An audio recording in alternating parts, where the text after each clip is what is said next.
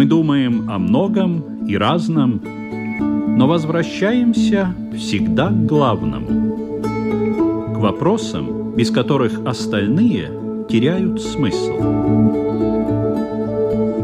Беседы о главном на Латвийском радио 4.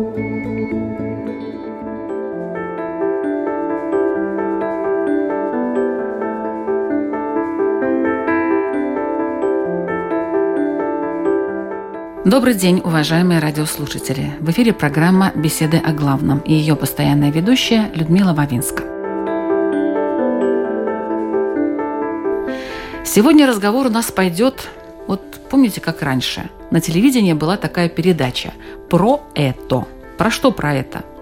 На тот момент как-то стеснялись говорить прямо и громко, и передача имела большую популярность, так как одна из немногих поднимала вопросы интимных отношений. Но вот прошло некоторое время, и общество семимильными шагами бросилось открывать для себя этот неведомый в Советском Союзе до этого мир. И открыло. И не просто открыло, а попутно, как мне кажется, смяло, извратило и практически уничтожило довольно хрупкие понятия.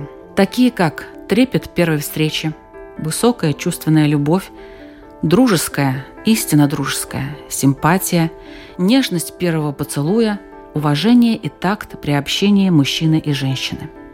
Грустно, однако приходится мириться с этим. Впрочем, приходит новое поколение. Не то, о котором вы сейчас подумали, нет, поколение, которому еще год от роду, два, три, пять, которое еще не получило эту информационную инъекцию, скажем так, животности, которое еще можно чему-то обучить, не опошлив и не притупив человеческие чувства, именно человеческие. И можно начать все сначала, с того, что называется, как это не банально звучит, половое воспитание.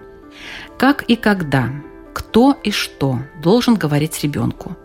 Можно ли оградить его от вала физиологических подробностей. Сегодня в программе «Беседа о главном» участвуют Равин Исраиль Азеншарф. Добрый день. Буддист Игорь Домнин. Добрый день. И православный священник Александр Пономаренко. Добрый день. Тема «Половое воспитание. Как и когда». И мы начинаем этот трудный разговор.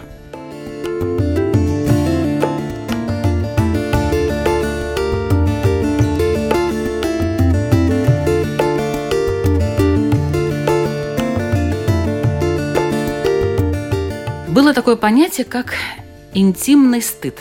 Оно, конечно, уже вышло из употребления, насколько я понимаю, о нем и не слышно. Но вообще-то вот именно об интимном стыде специалисты говорят, что это главный признак здоровой психики человека. Так это? И так и не так, в зависимости от общества. Если общество находится на низшей ступени развития, то есть люди живут в джунглях, питаются там полусырым мясом и ходят, естественно, голые, потому что климат такой, и вокруг животные так ходят, то к ним неприменимо понятие интимного стыда и все, хотя признают за ними и там человеческое достоинство и так далее, и так далее. Но они находятся в таких условиях, что не приходится об этом рассуждать там же, где общество продвинулось и духовно, и технологически, там, конечно, об этом можно говорить и нужно говорить. А не поздно ли? Никогда не поздно. Когда оно уже продвинулось, как вы говорите? Никогда не поздно. Обязательно нужно об этом говорить, и обязательно это должно быть предметом специальных, осознанных, системных усилий разных специалистов. Мы здесь говорим свободно и представителей разных конфессий, потому что это как раз тот вопрос, по которому находят общий язык представители разных конфессий, которые в другой ситуации с трудом могут иногда договориться об общих понятиях. Тем не менее, здесь все выступают едино, и забота является и духовность следующего поколения, и прочность традиционной семьи в самом высоком смысле этого слова, когда это предполагалось самоочевидным и не уделяли этому внимания, то эту нишу которую оставили без внимания, заполнили те люди, задачей которых является разрушение устоев общества, традиционной семьи. Для нас источник вообще познания и не только Бога, но и своей природы. Он, конечно же, в первую очередь в Священном Писании, в Священном Предании. И вот если мы обратимся к тому историческому моменту, изложению, как сотворил Бог, кто верует в творческое начало, исповедует его человека, то там написано примерно следующее. «Сотворим человека по образу и подобию нашему, и сотворил по образу своему мужчину и женщину, сотворил их». И дальше дает благословение. «Плодитесь и размножайтесь, и наследуйте землю, и да покорятся вам все твари земные». Там ничего мы не слышим и не читаем об интимном стыде. Это было врожденное качество человека, дарованное им Творцом.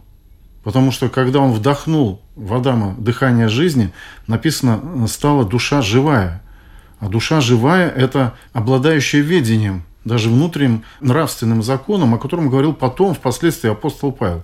И только уже иудеям на Синае Господь дает заповеди, одна из которых – не убивай, вторая – не прелюбодействуй. О чем мы говорим? И как же жил человек без этого внешнего ограничения или словесного, или не рукотворного, но написанного все эти тысячи лет? Опять же, по этому внутреннему нравственному закону.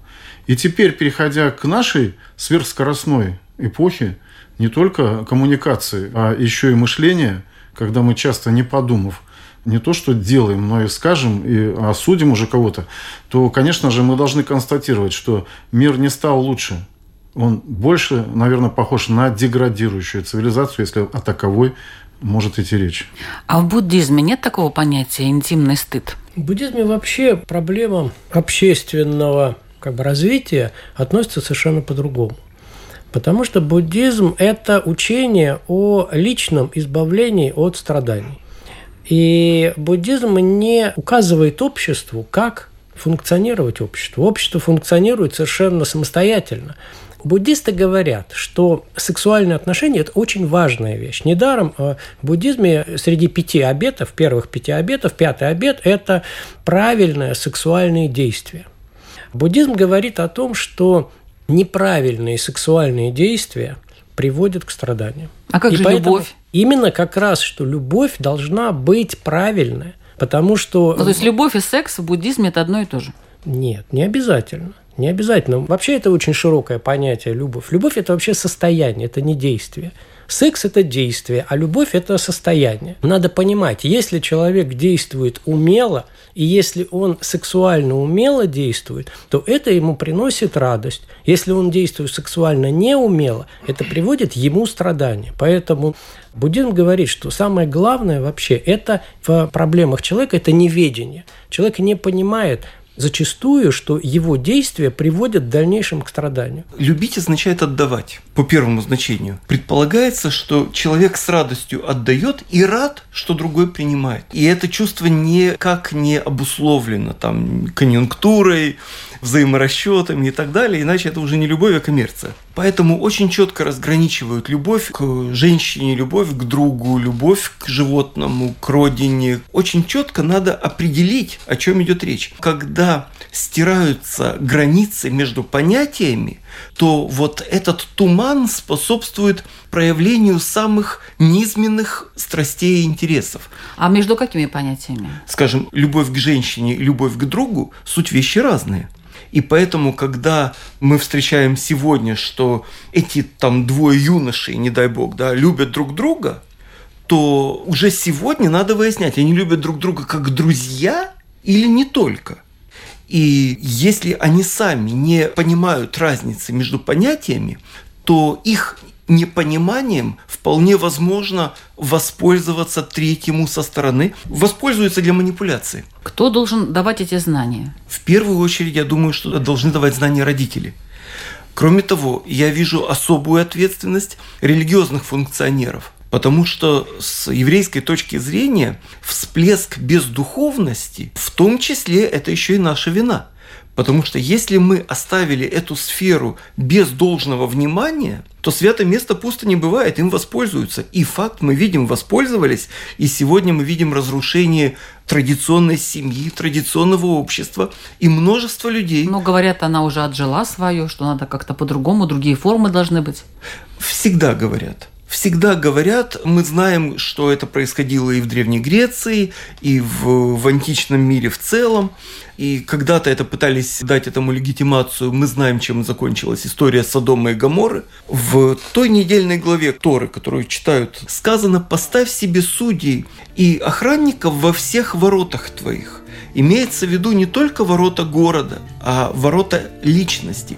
Все чувства, которые являются воротами нашей личности, зрение, слух, осязание и так далее, они должны быть под нашим контролем. Следить, чтобы не проходила грязь, разврат, низменные чувства и так далее. И не только о себе заботиться, но и о других. Мы отвечаем за тех, кто рядом с нами. Эта ответственность не ограничена конфессиональными рамками.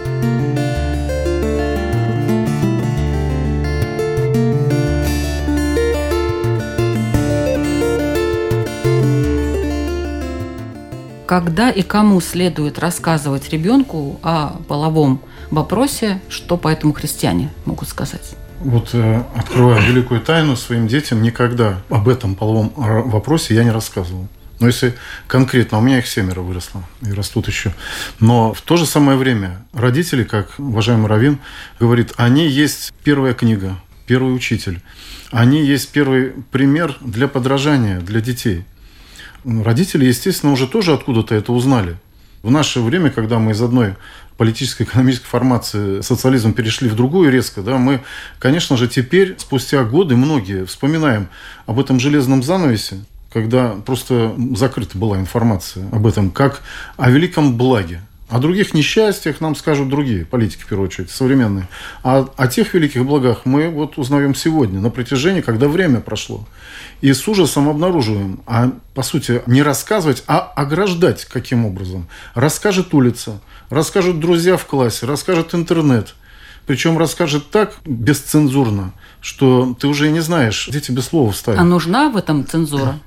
Обязательно нужна. Потому что иначе мы, христиане, мы ведь говорим, вот природу и Господь, и человека, и природу устроил гармоничный, целостный. И обращаясь сегодня в свой взор на мир в целом, как мы говорим, мы не можем сказать, что он приукрашен теперь делами рук человеческих. Наоборот, он зачастую разрушен. И когда мы, в том числе и сегодня, и сейчас, пытаемся докопаться до причин, а почему он таким стал – то мы с ужасом обнаруживаем, что это вот вмешательство неуемной, неудержимой воли человека сделать по-своему, ни с чем не соизмеряясь, внести, образовать, утвердить свои нормы, как Содом и Гамора, мы только что говорим об этом, то это приводит э, к тому, что миропорядок рушится. Не внешне, мы еще живы, слава Богу, но внутреннее устройство человека приходит в упадок. Поэтому, как не родители здесь, должны стать примером. Вот, например, обратимся к нашему архаичному прошлому и спросим наших радиослушателей, хотя вопрос в конце предусматривается. Кто-нибудь знает, например, этимологию слова «невеста»? Почему так раньше называли девушку, которая выходила замуж? Я думаю, немногие ответят. Может, слависты только. Оказывается, в этом слове есть корень «знать», «ведати», «ведите». И девушка целомудренная, которая не знала до этого мужа, только она могла называться, идя под венец, невестой, не ведавшая мужа. Что ныне невеста или невеста из себя представляет, мы хорошо знаем. А когда сломаны и низвергнуты устои, тогда нормой становится убийство человека в утробе своей. А это разве не угроза безопасности, в том числе и национальной? И так далее. Все-таки, когда надо, вы говорите, что родители, но вы лично нет. Не позже, нет, это нормальное положение в церкви. Не позже, чем мы ребенку расскажем о том, как Господь творил человека, как благословил их, с чего и начал плодиться и размножаться, наследовать а в каком землю. возрасте примерно? Вот когда он способен слышать Слово Божие, внимать ему. А перед этим если он еще у нас грудного периода, только своим примером, своим поведением. Но вот когда венчаем мужчину и женщину, вы знаете, удивительные слова также там слышатся. Да поживут они целомудренно. И многие спрашивают нас, это как? Это как, что детей, что ли, не рожают? А в том-то и дело, что мы опять не вникаем в смысл этого слова. Не целотелесно сказано, а целомудренно. То есть мудрость Божия пусть управляет нашими делами и мыслями. Вот в чем суть воспитания. Привить человеку целомудрие, чтобы он прежде чем что-то совершать, сверил свои желания, а потом и поступки с тем, как хочет Бог. родители ему в этом всегда подскажут. Ну, расскажите теперь в буддизме, как правильно, как вы говорите, воспитать, чтобы никому не было больно, всем было хорошо, и все были счастливы. Ну, буддизм, Есть а... какие-то книги у вас, или как это все передается? Буддизм вообще о воспитании э, детей, насколько я знаю, в сутрах Будды таких просто нет.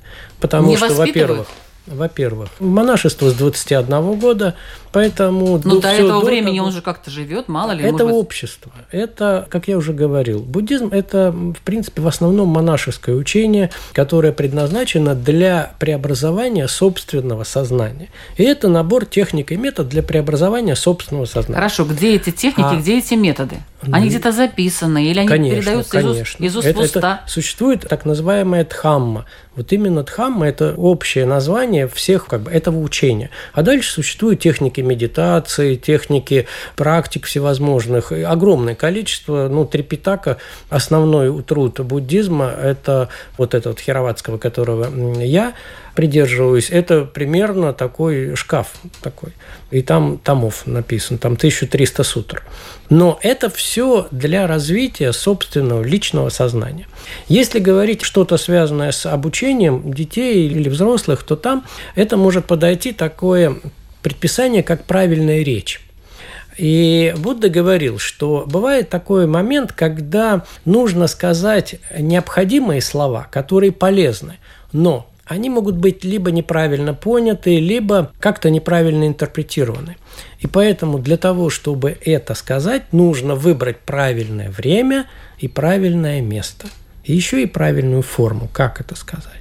Поэтому я думаю, это уже личное мое мнение, что половое воспитание обязательно нужно, потому что Опять по буддизму главная проблема – это в неведении. И лично я тоже очень хотел бы в детстве чтобы меня этому научили. Во-первых, это уроки биологии в школе.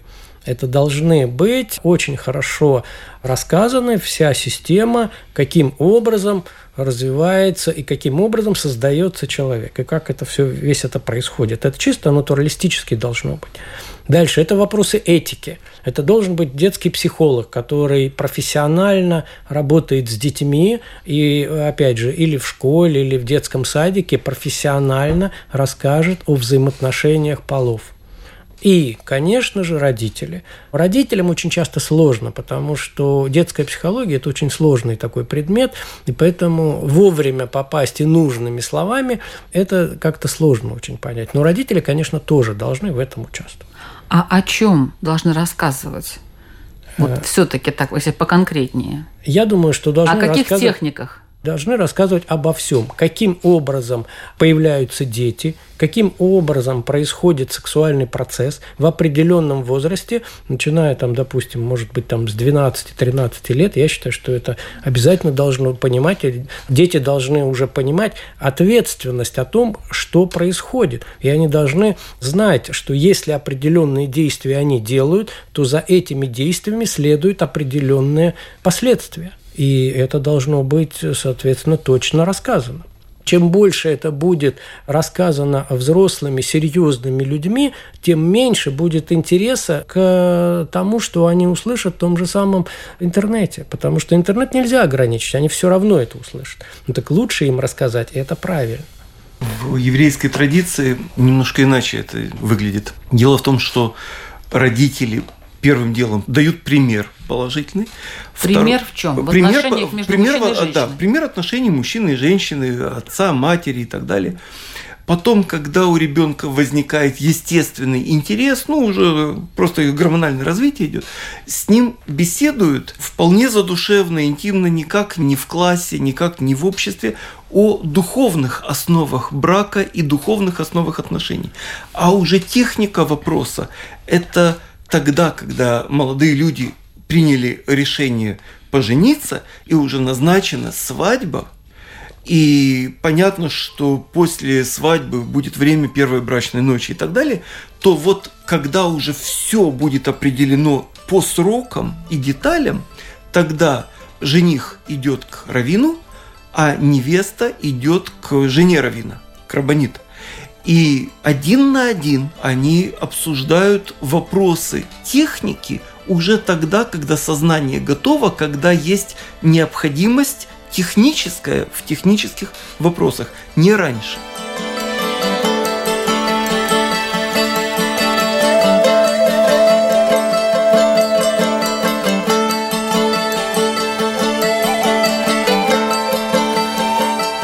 Я хочу напомнить, что вы слушаете программу «Беседы о главном». Сегодня наша тема «Половое воспитание. Как и когда». И в программе участвуют православный священник Александр Пономаренко, буддист Игорь Домнин и раввин Исраэль Азеншарф. А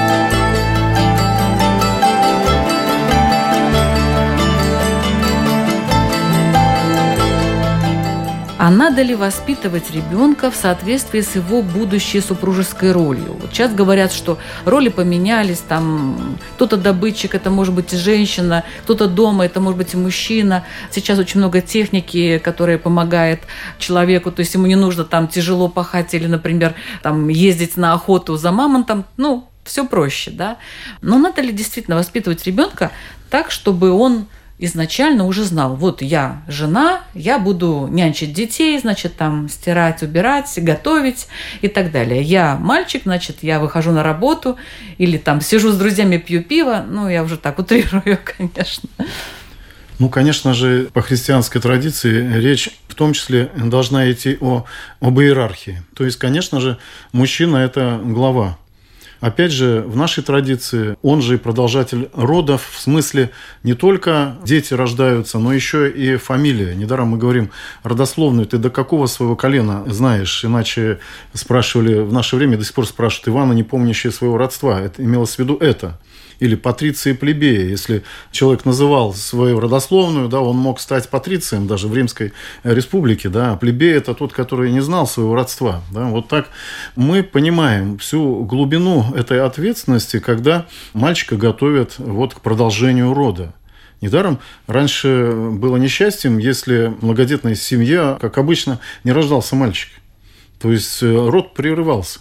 Или я знаю многих прекрасных своих знакомых, друзей и даже многодетные семьи, но у них рождаются только девочки, и вот у отца семейства, ну, невеликая скорбь, но все-таки некое, да, но это разочарование. патриархальная семья. Ну, патриархальная семья, от слова патриарх, а патриарх от слова патрус, а патрус это переводится как отец. И вот, конечно же, в наше время, да, может кому-то приятно видеть э, женщину, поднимающую штангу, там, да, не говоря уже о равнопрофессиях, или там забивающую шайбу, я спортсмен тоже в прошлом, да, или гоняющую мяч, но удивительно, что даже физиологи современные констатировали, исследовали гендерное право, праве полов, в том числе и в профессиях, и в каких-то видах спорта. Знаете, какой неутешительный вывод э, они сделали? Что угасают вот функции рождения детей у женщины. Вот если она не разово, а вот перенимая тяжелые какие-то вот физические такие нагрузки, которые свойственны мужчине, более того, психика ведь тоже меняется человека. Ну вот скажут изначально, а что делать? Ну вот у нас так. Ну, и никто не скажет, что женщина не может быть добытчицей в плане трудов, своих интеллектуальных способностей, если она их применила, училась на это. На детях уже. Вот э, эти семьи э, зачастую потом сталкиваются, это уже из опыта священнической практики, с тем, что возникает сначала некое недопонимание в семьях, Потом говорим об интимных вещах, отчуждение друг от друга – Некое превозношение предшествует тому, что женщина первая вдруг начинает говорить о том, что он ее в чем-то не устраивает, Хотя он может искусно также приготовить, встретить ее. Все вроде бы хорошо. Но вот такие тонкие, вот такие материи, которые присущи, мы говорим, той природе, которую сотворил Бог, уход от них, он неизбежно приводит в некое резонансное состояние двух субъектов, мужчины и женщины, мужа и жены. И никуда от этого не деться. Игорь. Ну, вот конкретно. Мой сын сейчас младший, он пошел... Сколько пошел у вас детей? Пять. И он пошел сейчас в пятый класс. И у них предмет трудовое воспитание. И, соответственно, их сразу поделили. Мальчики, как говорится, делают табуретки, а девочки на кухню готовят. А у меня сын обожает готовить. В свои 10-11 лет он может печь эклеры, он может печь торт Наполеон, и Ну, он с удовольствием... Обидели его, да, бы- не дали ему эту возможность. Ну, не то, что обидели, но он бы с удовольствием пошел бы вот туда, к девочкам готовить. Это не значит, что он как-то стал... как- Феминным таким, да? Да, нет, он, он прекра- прекрасно это. Поэтому я думаю, что здесь важно не то, что сразу поделить всех, вот это такие, а это такие. Каждый человек имеет свою индивидуальность. И если мы будем рассматривать каждого человека как индивидуальность, то тогда этот вопрос вообще отпадет. Потому что кому-то нужно быть патриархом, кому-то нужно быть как феминистом, я не знаю, как это. Но каждый должен найти свое место. И если он найдет свое место, он будет счастлив. А если он займет чужое место, он будет несчастлив. С еврейской точки зрения оно определяется целеполаганием Бога. То есть, если мы принимаем как данность, что у каждого из нас есть душа, и она создана Богом, то в таком случае мы его естественно принимаем в расчет, когда мы что-то планируем, воспитываем или сами стараемся себя как-то преобразовать. Когда мы убираем Бога из нашей жизни, из наших рассуждений и планов, Поясните, что значит убираем Бога? я скажу, что когда мы считаем, что наше тело находится в нашем абсолютном распоряжении, что я сам решаю, кем себя считать, мужчиной, женщиной, мартышкой, девой морской, я не знаю что, да, там, или я решаю там жить человеку, который во мне, если женщине идет речь, или убить его, потому что это часть моего тела, и я своим телом распоряжаюсь, потому что я и есть тело. Тогда мы говорим о коловращении тел, протоплазме, белковых преобразованиях и так далее. О чем идет речь? Тогда мы любую духовность убираем. И мы, вся наша жизнь отвечает на вопрос «почему?». Потому что там папа с мамой встретились, потому что там контрацепции не использовали, поэтому родился, потому что так получилось, случайно. И весь мир представляет собой таким образом хаос случайностей. И в таком случае об этике речи быть не может. Речь идет только о пользе для себя здесь, сейчас, любой ценой. Эмпатия становится просто техническим вопросом. Если же мы говорим, что есть Бог, и Он создал нашу душу, значит, у этого мира есть не только причина, но у нее есть и цель. И в этой цели мы можем быть партнерами Бога.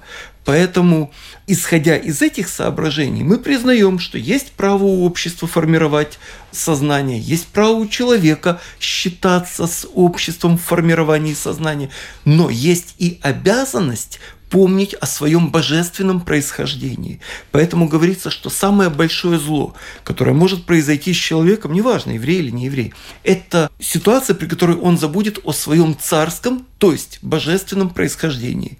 И тогда это В место... чем это выражается? Это выражается в том, что он будет руководствоваться интересами личными, групповыми, любой ценой. Он уберет этику, он уберет принципы божественные из своего поведения.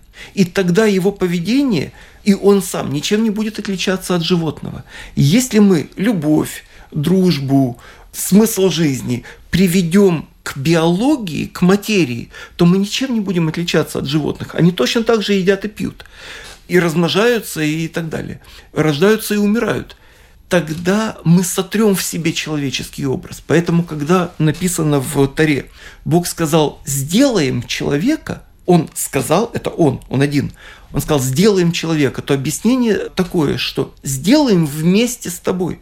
Вот я тебя делаю как человека, но ты поучаствуй в этом. То есть стать человеком – это не только появиться по воле Бога, но это и стараться со своей стороны удержать в себе этот божественный образ, пронести его и помочь другим осознать свою богоподобность. Когда человек осознает свою богоподобность, он ведет себя соответственно. Неважно, есть там камеры наблюдения, полицейские свидетели или нет, он просто, даже если он не чувствует потребности там вести себя прилично, то хотя бы он старается не опозорить того, кто все видит, кто создал, не опозорить, не скомпрометировать его образ своим поведением. Ну вот здесь я слышу такие слова, что это заложено, это уже есть, это есть в человеке, как бы это должно быть. Честно говоря, я вижу, что если даже это и заложено, то это очень легко выбить из этого человека той же информации, которая вокруг нас просто бурлит в огромном количестве. Вот влияние и доступность информации – это достижение современного общества, общества довольно-таки свободного, считающего себя демократичным. Хорошо это или плохо? Есть, конечно, разные варианты поведения общества, например, запретить разные вещи запрещали. Ни к чему хорошему это не привело. Не давать там, отключать, ну что-то еще. То есть любая репрессия, она всегда вызывает повышенный интерес к тому, что запрещают. Запретный плод. Да, поэтому я не знаю, вы умные люди, скажите, что тут делать? Как этого ребеночка, который еще, может быть, ну не совсем, так сказать, окунулся в то, что ему предлагается на многих сайтах и так далее, как его от этого то ли оградить, то ли ему помочь как-то фильтровать эту информацию? Вот что делать? Ну, здесь можно подойти немножко с другой стороны. Не со стороны ребеночка, а со стороны того, кто это говорит. Потому что в буддизме есть очень четкое описание правильной речи и ответственность за неправильную речь. И если это будет достаточно широко объяснено и широко распространено, что человек отвечает не только за действия, но и отвечает за свою речь, и тогда человек, который говорит, начинает понимать, как за это будет отвечать. И поэтому вот э, А кто его будет судить, кто их сам, будет находить? Сам, сам себя? Сам себя, потому что ведь любое действие, которое делает человек, оно изменяет самого человека. Что вы думаете, если человек сказал какие-то плохие слова, то он сам не изменился перед этим? Он сам изменился. И мы прекрасно видим, один человек там матершинник, что-то там очень грубо говорит, и он вот такой вот добренький весь из себя, он помогает людям, все, и при этом несет грубую речь. Никогда такого не бывает. Начинается мысли, потом речь, потом действие. И все эти вещи, они последовательны друг к другу. А потом результат. И вот если мы будем все больше и больше рассказывать уже не только детям, но и взрослым, и в основном взрослым, о том, как они будут отвечать за свои действия, в том числе и речи, то тогда, может быть, и не надо будет фильтровать информацию у детей. Конечно же, можно со многим согласиться, но когда мы это обсуждаем с нашими коллегами, и с вами в студии, с нашими слушателями, мы все равно приходим к пониманию, а что есть норма – а вот к чему приводить? На что опираться? Вот э, чем руководствоваться? Вот мы говорим, это хорошо, это плохо, развращенность плохо, да, сексуальная просвещенность хорошо. А где вот эта вот грань, где эта золотая середина и, скажем прямо, норма, очевидно, которую тогда переступили жители Содома и Гаморы и пытались легализовать, и это уже стало нормой их, зато верящие в творческое начало, что отвечать будем не только перед собой, как говорит Игорь, уважаемый, да, но еще перед Богом, потому что в Священном Писании он так и сказал нам, за каждое слово дадите ответ, не только за каждое действие. Поэтому это ответственность, а в то же самое время ориентир, этот маяк, на что ориентироваться в христианском вероисповедании – четко, без всяких колебаний мы говорим. Это священное писание, это заповеди Божии, священное предание и наша жизнь во Христе. То есть в том, кто этот закон дал в Троице единосущной, наше вероисповедание так говорит. Когда Господь творил мир, действительно сказано, это наши уже святые отцы уточняют, сотворим, сказал Бог, сотворим или сделаем – это не с человеком, они говорят, а Элогим между собой советует, три лица Троицы. Но, конечно же, человек по его сотворению становится соучастником. Недаром возник термин такой синергия, то есть соработничество. И в этом тоже творческое начало человека. И я очень согласен э, с уважаемым Равином о том, э, что иначе мы тогда опускаем сами себя к факторам естественного отбора пища, значит, продолжение рода или просто вот то, о чем мы говорим. Техника некая, получение удовольствия, ореол обитания и все. И на этом человек заканчивается. Недаром мы вот и видим, я лично вижу, наверное, и вы, что человек так легко принимает образы на себя, звероподобные. У нас даже машины основные называются Dodge, это, значит, горный козел, Ягуар, там, да, и так далее, и так далее. Дерется как лев, то есть уже человек подспудно, подсознательно давно готов опустить себя с этого духовного пьедестала на уровень животного, тоже творение Божие. Вот и размышляем. Мы все вместе, и каждый из нас в отдельности. Чего я хочу от этой жизни? Ну, в буддизме здесь говорится практически о том же самом, что человек должен стать сначала человеком, а потом стать сверхчеловеком или стать Богом. И при этом он должен это сделать сам. И ему никто не может помочь. И Будда, когда он сам уходил уже в паре нирвану, он сказал, что каждый должен быть светоч самому себе, потому что мой суп я могу съесть только сам. И поэтому преобразовать самого себя по буддизму человек может только сам. В этом никто не может помочь. Да, но сейчас разговор идет у нас о подрастающем поколении, которая еще не осознала себя, и поэтому как и, бы переделать еще себя из чего-то ему и, тоже очень сложно. Но подрастающее поколение человек может только сам научиться. Ему можно создать условия, ему можно рассказать, ему можно пытаться его, но его нельзя научить. Человек может только самостоятельно научиться. Мы еще не изобрели такую технологию, чтобы вкладывать человеку в голову какую-то информацию. Человек Вы так думаете? Эту, нет. Человек эту информацию берет сам. Он сам берет какую-то хорошую, плохую информацию.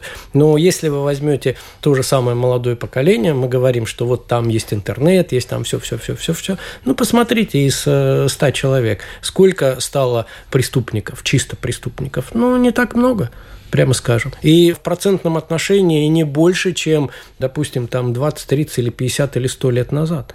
Хотя информация доступна сейчас любая. Человек все-таки не надо преуменьшать значение молодого поколения. Все-таки дети, они тоже имеют свою мудрость и тоже фильтруют информацию. Не могу полностью согласиться, скорее частично. В иудаизме предполагается, что уровень информированности должен соответствовать уровню способности воспринять. Поэтому задача взрослого человека, не обязательно педагога, найти ту дистанцию, на которой молодой человек готов слышать и слушать. Задача наша сообщить систему ценностей, духовных ценностей, человеческих ценностей, вечных ценностей, как они сформулированы лично автором этого мира, лично Богом. И когда у человека сформирована система ценностей, тогда уже возможно найти с ним на основе вот этой общей системы морально-нравственных координат, найти с ним общий язык. Если мы устранимся из этого процесса, если мы предоставим ситуацию на самотек, то в них вольется все, что в них вливают. И мы получим то, что мы получим. Никогда до сих пор весь мир не был на грани всеобщего уничтожения. И эта ситуация только вот относительно недавнего времени. Почему? Уровень технологий настолько обогнал этический уровень тех, кто принимает решения, что в эти ножницы может влиться все, что угодно. И мы получим дикаря, вооруженного я не знаю, там, новейшими технологиями, неважно, ядерным оружием, бактериологическим, психотронным и так далее, и так далее. В конце концов, существует понятие информационной войны. Существует теория хаоса, абсолютно дьявольская по своей сути. И мы видим, как расшатываются основы семьи, сознания, общества и что вкладывается в эти трещины. Из этих трещин ничего хорошего не выйдет. И мы видим, как целые цивилизации погибали, идя по этому пути. Когда сегодня молодых людей нагружают разной информацией, вряд ли от этого человек становится умнее. Есть такое понятие еврейское – осел, груженный книгами – да, у него много информации, и доступ к ним есть. Но если нет внутренней духовной связи, то эта информация погубит и его, и того, кто рядом. Ну, я здесь немножко, может быть, добавлю, что мне кажется, что мы все время акцентируем на том, что мы должны что-то научить детям. Я думаю, что здесь двухсторонний процесс. Есть ответственность того, кто дает информацию, и, как я уже сказал, он будет нести свою собственную карму и ответственность того, кто принимает информацию. То есть и ответственность учителя, и ответственность ученика.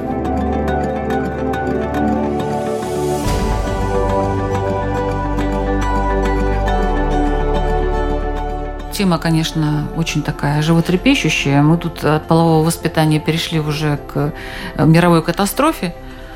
Ну, что поделаешь. Да, это, наверное, вот как раз эти пробелы в воспитании и пробелы в информационном каком-то, в подаче информации. Ну, вот мы, конечно, здесь не можем э, давать исключительно какие-то рекомендации, которые для всех подойдут, и вот давайте так делайте, все будет хорошо. Но я бы хотела попросить дать главный, по вашему мнению, совет родителям по половому вопросу в том числе и во всех воспитательных вопросах. И, конечно, по этому тончайшему, интимному, такому глубокому пониманию взаимоотношений мужчины и женщины в будущем, как ячейки общества, по сути, да, иначе мы говорим «малая церковь», здесь нельзя ошибиться. Вот поэтому в святоотеческой традиции очень большое внимание уделялось тому, а что говорят об этом святые отцы, которые практически все были монашествующими. Казалось бы, у них нет личного опыта, лишь тот опыт, который они получили, будучи сами воспитываемые в своих семьях. Но вот один из них, святитель Тихон Задонский, обращая внимание не на половое воспитание, а вообще на воспитание ребенка, гармоничное, говорил так. «Скорее дети наши и ваши будут повторять ваши поступки, нежели слушать ваши правильные слова о том, какими хорошими нужно быть». Я не цитирую, но суть такая. То есть здесь речь идет о двойных стандартах. Вот это очень важно. Если даже в нашей среде мы знаем, такая болезнь есть, я внешне кажусь и себе, и людям достаточно благообразным, правильным, целомудренным, соблюдающим заповедь, весь порядок в церкви, посещаю храм Божий. Но приду домой, да, включу телевизор, а там в этот момент ребенок играл в кубики, и вдруг не заметил даже, как и он смотрит то, что я смотрю. А там уже давно, вопреки моей этой сосредоточенности, она, я был в расслабленном состоянии, уже идут картинки, которые никак э, нельзя ему показывать, если ему 4-5 лет. И я понимаю, что я нанес такую рану сам своему ребенку, которую теперь, чтобы уврачевать, мне нужны долгие труды. И в первую очередь отказаться самому от того, что вредит и мне в том числе. Поэтому, видите как, половое воспитание или интимное, или здесь мы говорим так э, детям, наша цель какая? Основополагающая – спасти душу свою. Господь благословляет брак в первую очередь, как ни странно, для того, чтобы человек не прелюбодействовал. То есть жена принадлежит мужу, муж жене. А вторая, а не первая, как ни странно, это продолжение рода, чадорождения. То есть цель нашей жизни – спасти душу свою. А это можно только лишь исполняя закон. Вот мы слышим постоянно, что дадите ответ, а в соответствии с каким законом? Если есть закон, то есть и законоположитель его, тот, кто учредил его. Для нас это Бог, это Творец. Поэтому ему и дадим ответ тогда, когда души наши предстанут на суде. Вот этому мы учим детей. И резюмируя, скажу, это и есть тот страх Божий, о котором говорил когда-то Соломон – премудрый, да, вот начало премудрости – страх Господень. Вот если ему мы научим детей, он будет каждое свое действие, особенно важно при создании семьи там, или выборе профессии, пути своего, соизмерять с тем, как хочет Бог. Не знает сам, всегда придет и спросит совет. Главный совет родителям по половому вопросу со стороны буддиста Игоря Домнина. Я думаю, что родителям очень важно понимать, что ребенок каждую минуту учится у них. То же самое, что и сказал отец Александр, да? Да, потому что все остальное – это только время. Ну, в школе там ему там 15 минут расскажут, там где-то даже он в интернете, может, 4 часа просидел. Это время. А родители каждую секунду его учат своим поведением, своим примером. Как вы действуете, такой и будет ребенок. Половое воспитание – это часть общего воспитания. Задачей воспитания является помочь ребенку раскрыть все лучшее в нем. Таким образом, вопрос может звучать так. Насколько я духовно бдителен в заботе о росте этого человека? Не только собственного ребенка, это может быть и тот ребенок, который оказался рядом, это может быть взрослый, у которого в свое время возникла ну, некая лакуна в сознании, которая может быть заполнена чем угодно. Это может быть вопрос взрослого человека, который решил пересмотреть свою систему ценностей. Так вот, вопрос такой, насколько я духовно бдителен и насколько я люблю человека, насколько я люблю Бога и боюсь Его не в том смысле, что мне кирпич на голову упадет, а в том смысле, что я боюсь Его обидеть, невнимательностью, я не знаю, там еще чем-либо, уподобляют отношениям женщины. Если мужчина любит женщину, то он не боится ее, он боится сделать ей неприятно. Так вот, в отношениях с ребенком, в том числе и в вопросах полового воспитания, должны присутствовать как по отношению к Богу любовь к ребенку и страх за его духовное благополучие. Спасибо большое нашим участникам. Сегодня в программе «Беседа о главном» тему полового воспитания обсуждали раввин Исраэль Азеншарф, православный священник Александр Пономаренко и буддист Игорь Думнин. Спасибо большое. Слушайте нас каждую среду в 2 часа дня на Латвийском радио 4. Всего доброго.